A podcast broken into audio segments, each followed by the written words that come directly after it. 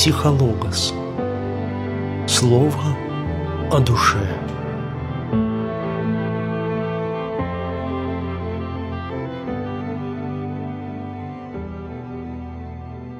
Здравствуйте, дорогие друзья! У микрофона психолог Николай Соколов. Сегодня мы продолжаем тему страдания. Что же такое страдание? В чем его сущность? Как мы ведем себя во время страдания? И вообще, есть ли смысл в том, что человек страдает?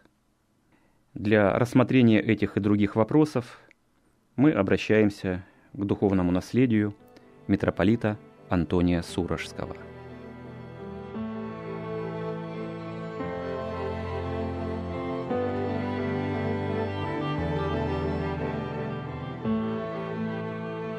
По слову одного из древних писателей – Бог устроил так, что когда страдания и радость достаточно велики, они сходятся в таинственной гармонии.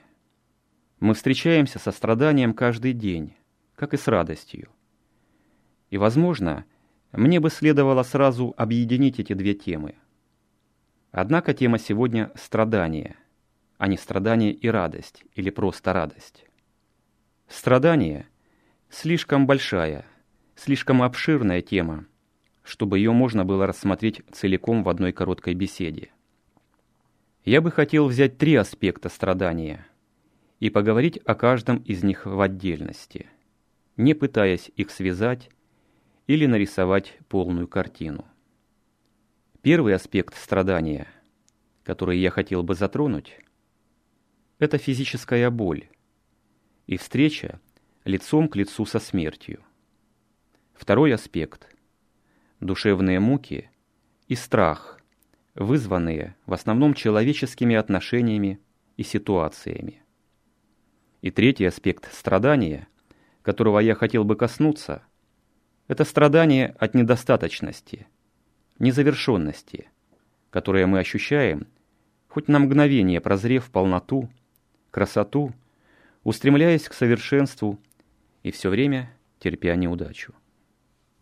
Болезнь, смерть, боль. Мы живем в культуре, где боль отвергают. Болезнь считают несомненным злом, которое нужно преодолеть. А смерть очень редко встречают вдумчиво, спокойно, как событие жизни, исполненное смысла. К ней скорее относятся как к предельному ужасу, который нужно забыть, не обращать на него внимания пока он не охватит и не одолеет нас. Однако физическая боль может быть чем-то гораздо большим, чем кратковременное неудобство. На любом поприще движения вперед, успех, победа достаются какой-то ценой. В трудах духовных авторов очень часто приводится образ восхождения на гору. Есть усилия, усталость и боль, есть страх, есть опасность смерти, но есть и ликование, и чувство победы. И на высочайшие вершины, физические или духовные, нельзя взойти иначе, как некой ценой. Писатели Древней Церкви говорили «пролей кровь, и получишь дух» не меньшей ценой. Боль Физическую боль можно переносить и встречать с гораздо большим мужеством, более осмысленно, чем мы это часто делаем. Когда мы противимся физической боли, когда пытаемся избежать ее, когда пытаемся подавить ее, как только она появляется, как призрак из тумана жизни, мы только перемещаем свою проблему с тела на душу, потому что люди, которые не смотрят в лицо физической смерти. В результате постоянно сталкиваются со страхом этой боли. А встречать страх лицом к лицу гораздо труднее, чем саму боль. Я не говорю, что совсем не нужно облегчать боль или помогать тем, кто страдает от боли. Я хочу сказать, и я говорю не о других, а о каждом из нас применительно к самим себе, что мы должны научиться переносить боль до самого предела нашей стойкости. Переносить ее терпеливо, мужественно и обратить ее в упражнение для собственного роста, чтобы через столкновение с малыми трудностями научиться смотреть в лицо большим. Я думаю, что это очень важно, и для этого нужно кое-чему научиться. Для многих и очень часто боль делается невыносимой из-за того, что мы не знаем, когда она закончится. Из-за чувства, что однажды начавшись, мучение продлится вечно. Если мы знаем, что боль продлится несколько минут или несколько часов, или даже несколько дней, мы можем собраться с духом и посмотреть ей в лицо. Но начавшееся может продолжаться вечно. Этого мы боимся. Кроме того, мы постоянно умудряемся не только испытывать саму боль, но и заново переживать свои прошлые страдания. Помню одного ребенка, которого я видел много лет назад, когда был студентом-медиком. Он умирал и страдал от жестокой боли.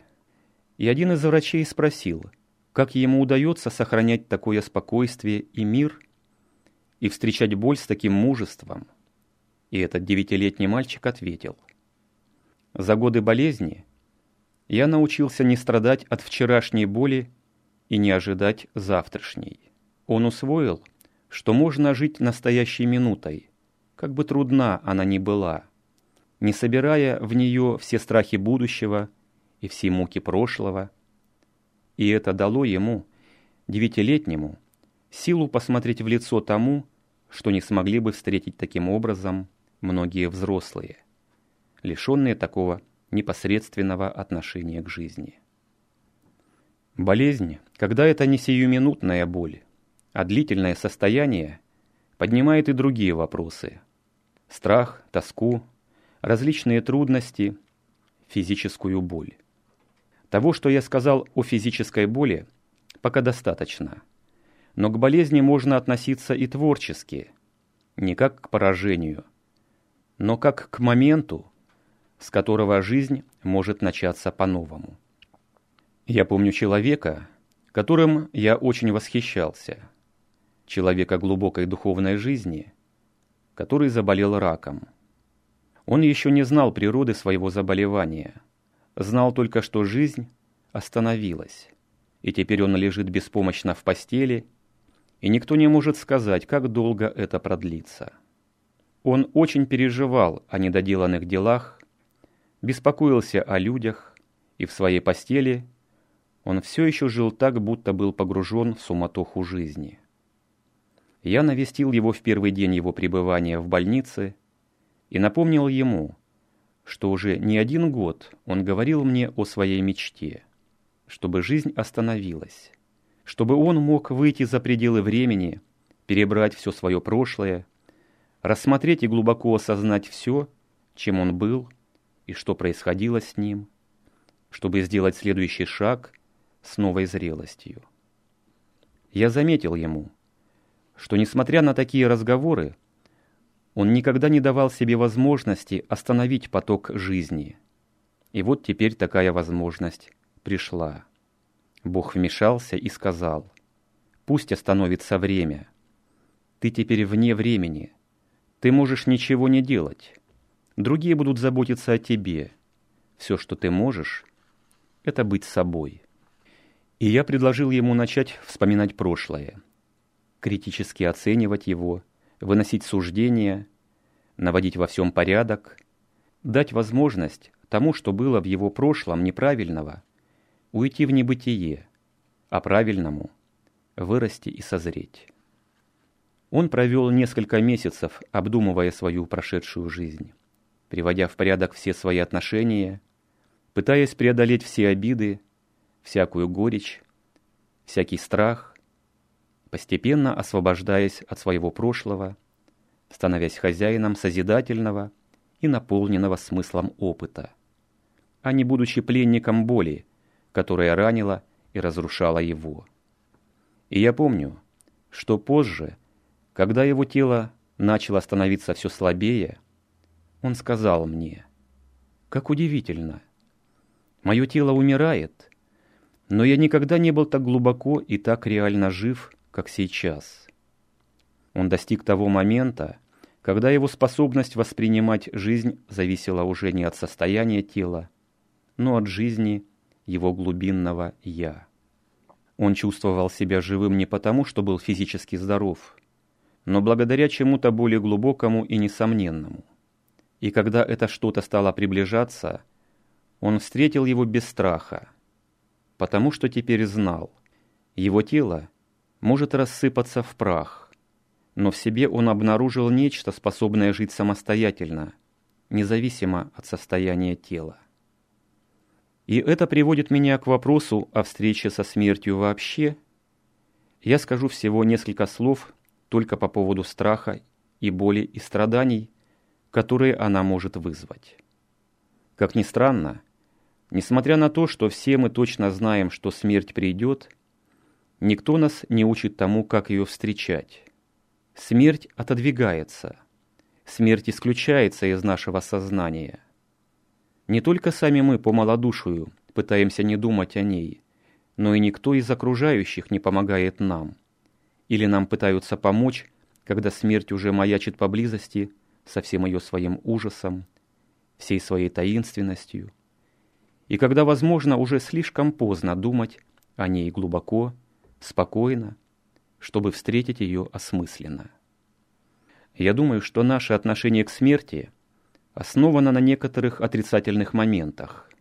Страх, недостаток веры, отсутствие опыта соприкосновения с вечностью, того основного опыта, который обнаружил в себе этот человек по мере освобождения от зла, от всего, что убивает, от обид, от ненависти, от всего, что его связывало. Но есть также и положительное основание, о котором мы никогда не думаем, по крайней мере, я не встречал никого, кто так мыслит. Можно подготовить людей к тому, что знаешь сам. Учитель может научить чему-то, потому что сам знает это. Можно вести людей по пути, которым ты прошел. Можно говорить о том, что есть в нашем собственном опыте. Но никто из нас не может говорить так о смерти. Можно говорить о постепенном умирании тела, которое больной или стареющий человек может ощутить, исследовать и познать очень глубоко. Это переживание может быть полным воодушевления, а может быть пугающим. Но никто не способен говорить о подлинном опыте прохождения через врата смерти в неведомое, в таинственное, в ту область, которую мы знаем только верой, только обетованием Божиим, только данным им откровением. Но неужели мы не можем ничего сделать, чтобы подготовить себя и других к смерти, собственной и чужой? Я думаю, что можем, но мы должны сместить центр тяжести на что-то иное. Мы не в состоянии подготовить себя и других к смерти, но мы можем подготовиться к тому, чтобы жить вечно. Мы знаем жизнь, знаем слабость, непрочность нашей временной жизни, ее возрастание, мир и надежду. Мы знаем, что такое быть живым. Нам знакомо вдохновение, которое приходит по мере возрастания жизни. Мы знаем, чем становится жизнь, когда жизнь соединяется с любовью. Об этом мы можем говорить.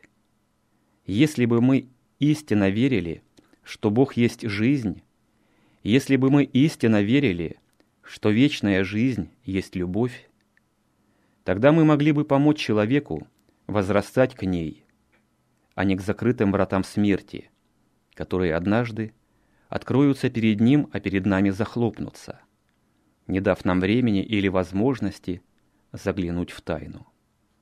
Мы могли бы говорить о той вечной жизни, которую знаем уже сейчас – в любое мгновение. Если мы в Боге, пусть даже мы лишь прикоснулись к краю Его ризы.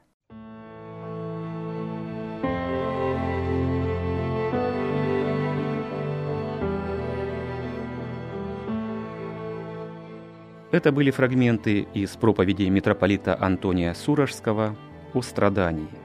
С вами был психолог Николай Соколов, и до новых встреч.